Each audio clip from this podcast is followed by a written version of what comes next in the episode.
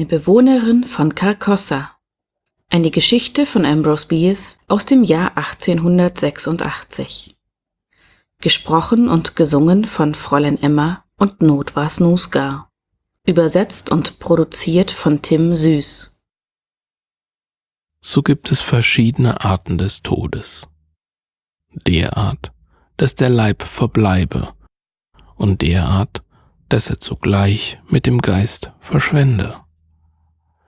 Dies geschieht meist fernab aller Lebenden, wie es Gottes Wille ist.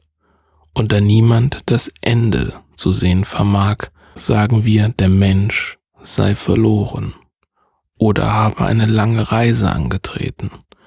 Was wahrlich geschehen ist, wogleich es manchmal auch unter den Augen vieler geschah, so ist es bezeugt. In einer Art des Todes stürbe auch der Geist und täte dies, während der Körper noch viele Jahre voll Kraft sei. Manchmal, wie es wahrhaftig bezeugt wurde, stürbe der Geist mit dem Körper, um nach einer Zeit an jenem Ort aufzuerstehen, an dem der Leib verschied.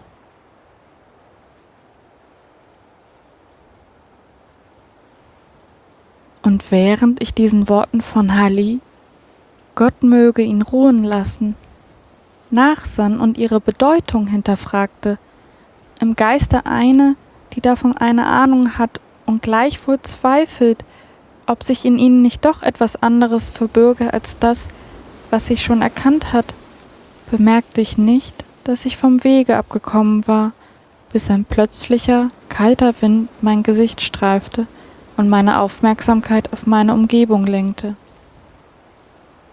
Ich bemerkte mit Erstaunen, dass mir alles unbekannt erschien.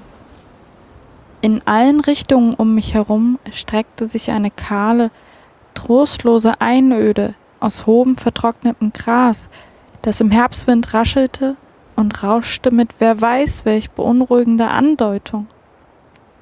Darüber hinaus ragten in großen Abständen seltsam geformte, düstere Felsen, die sich zu verstehen und sich Blicke ungemacher Bedeutsamkeit zuzuwerfen schienen, so als ob sie ihre Köpfe zur Beschauung eines sich anbahnenden Ereignisses emporstreckten. Einige kahle Bäume hier und da dienten scheinbar als Führer in dieser üblen Verschwörung voll stiller Erwartung. Der Tag, so dachte ich, muss schon weit fortgeschritten sein obwohl die Sonne nirgends sichtbar war, und obgleich ich die Luft als rau und kalt wahrnahm, war mein Empfinden dessen eher geistig als körperlich. Ich spürte keinerlei Unbehagen. Über der kläglichen Landschaft hing ein Dach von tiefen, bleifarbenen Wolken, wie ein sichtbar gewordener Fluch. In all dem war eine Bedrohung und eine Vorahnung, eine Andeutung des Bösen, eine verhängnisvolle Drohung. Von Vogel, Biest oder Insekt war keine Spur. Der Wind seufzte in den kahlen Ästen der toten Bäume, und das graue Gras neigte sich, um dem Grund sein abscheuliches Geheimnis zuzuflüstern. Doch kein anderes Geräusch, keine Regung, brach die scheußliche Ruhe dieses kläglichen Ortes. Im Gesträuch erblickte ich eine Reihe von verwitterten Steinen, offenbar von Werkzeugen geformt. Sie waren zerbrochen, mit Moos bedeckt und halb im Grund versunken. Manche lagen flach, andere neigten sich in verschiedenen Winkeln und keiner stand senkrecht. Es waren offensichtlich Grabsteine, obwohl die Gräber nicht mehr als Hügel oder Mulden existierten. Die Jahre hatte sie alle geebnet. Hier und da verstreut zeigten weitere massive Steinblöcke, wo irgendein prunkvolles oder ehrgeiziges Monument seinen flüchtigen Trotz dem Vergessen entgegenschmetterte.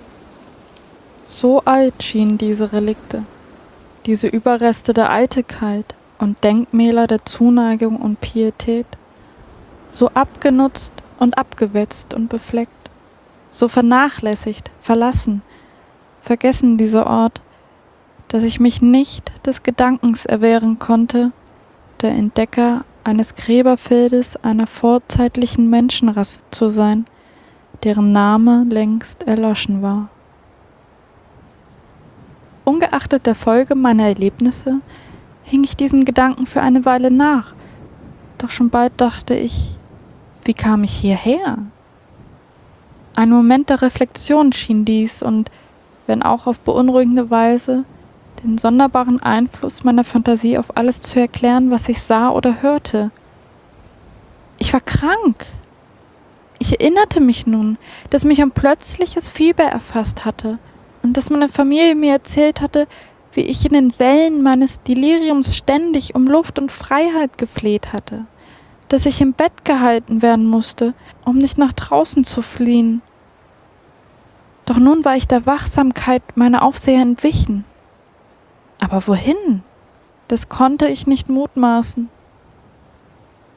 Eindeutig war ich eine weite Distanz von der Stadt entfernt, in der ich wohnte, der uralten und berühmten Stadt von Carcossa. Kein Anzeichen menschlichen Lebens war zu sehen oder zu hören.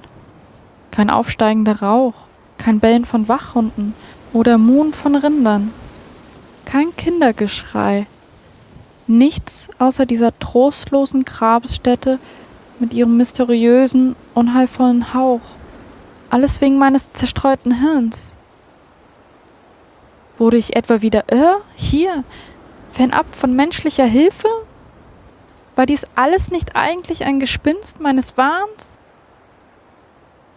Laut rief ich die Namen meiner Männer und Töchter, hob meine Hände auf der Suche nach den ihren, als ich zwischen den zerbröckelnden Steinen und im verwelkten Gras herumlief.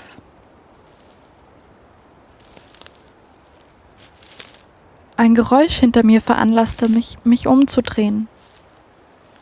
Ein wildes Tier, ein Luchs, näherte sich.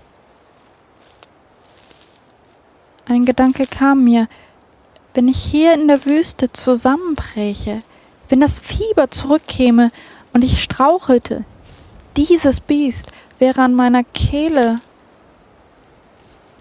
Mit einem Aufschrei sprang ich in seine Richtung. Es trottete, seelenruhig, in Handesbreite an mir vorbei und verschwand hinter einem Felsen. Ein Moment später schien etwas weiter der Kopf eines Mannes aus dem Boden zu steigen. Er erklomm die mir abgewandte Flanke eines Hügels, dessen Kuppe kaum von der Ebene zu unterscheiden war. Seine ganze Figur erschien gegen den Hintergrund einer grauen Wolke. Halb nackt war er, halb bedeckt von Fellen. Sein Haar war ungekämmt, sein Bart lang und zottig. In einer Hand hielt er Pfeil und Bogen, in der anderen eine leuchtende Fackel mit einer langen Fahne aus schwarzem Rauch. Langsam ging er und mit Vorsicht, wie wenn er befürchtete, in ein von Gras bedecktes Grab zu fallen.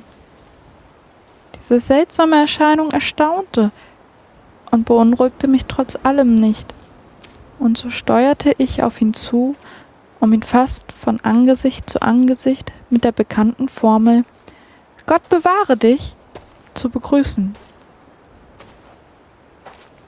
Er beachtete mich nicht und verlangsamte auch nicht seinen Schritt.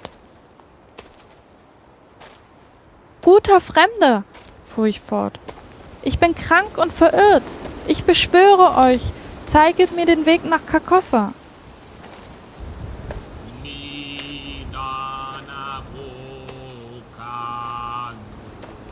Einen barbarischen Gesang in einer mir unbekannten Zunge von sich gebend, zog der Mann an mir vorbei und hinfort.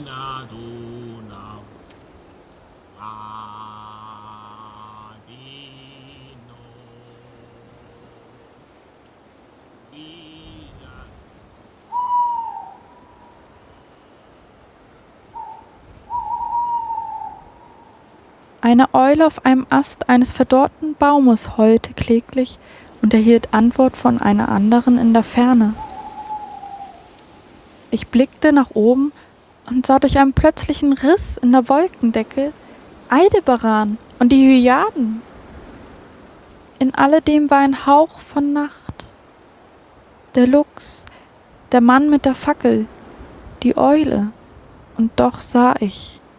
Ich sah sogar die Sterne in Abwesenheit der Dunkelheit. Ich sah, doch wurde offenbar weder gesehen noch gehört. Unter welch schrecklichem Bann fristete ich mein Dasein?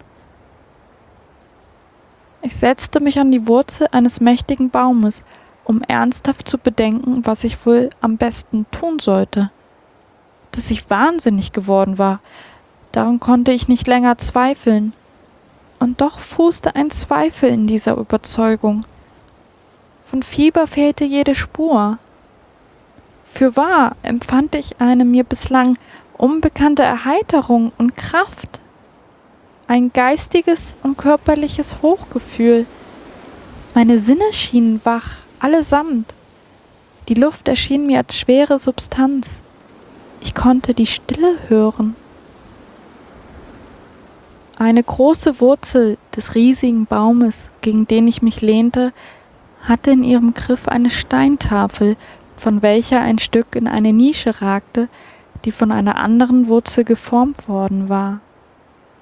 Der Stein war also teilweise geschützt vor den Elementen, wenn auch stark verwittert. Seine Kanten waren rund gewetzt, seine Ecken stumpf, seine Oberfläche tief zerfurcht und schuppig. Schimmernde Partikel von Glimmer waren auf der erdigen Oberfläche sichtbar, Spuren seiner Zersetzung. Der Stein hatte anscheinend das Grab markiert, aus welchem der Baum vor Ewigkeiten gewachsen war.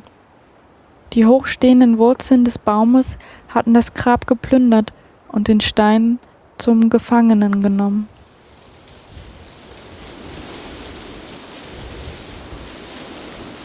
Ein plötzlicher Wind trieb ein paar trockene Blätter und Zweige von der obersten Schicht des Steins. Ich sah die eingemeißelten Lettern einer Inschrift und beugte mich vor, um sie zu lesen. O Gott im Himmel, mein voller Name, das Datum meiner Geburt, das Datum meines Todes. Ein Lichtstreifen beleuchtete die gesamte Seite des Baumes, als ich vor Schrecken aufsprang. Die Sonne ging im rosafarbenen Osten auf. Ich stand zwischen dem Baum und ihrer vollen roten Scheibe, und kein Schatten verdunkelte den Stamm.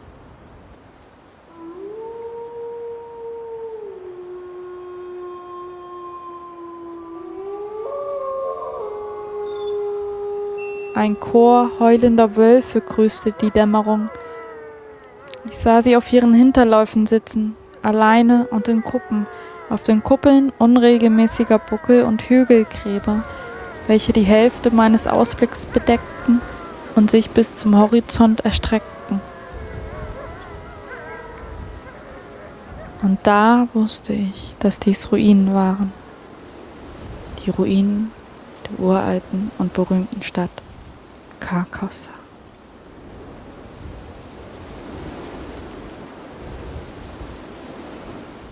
Dies sind die Gegebenheiten, wie sie dem Medium Beerol durch den Geist Hoseib Alar Robaden eingegeben wurden.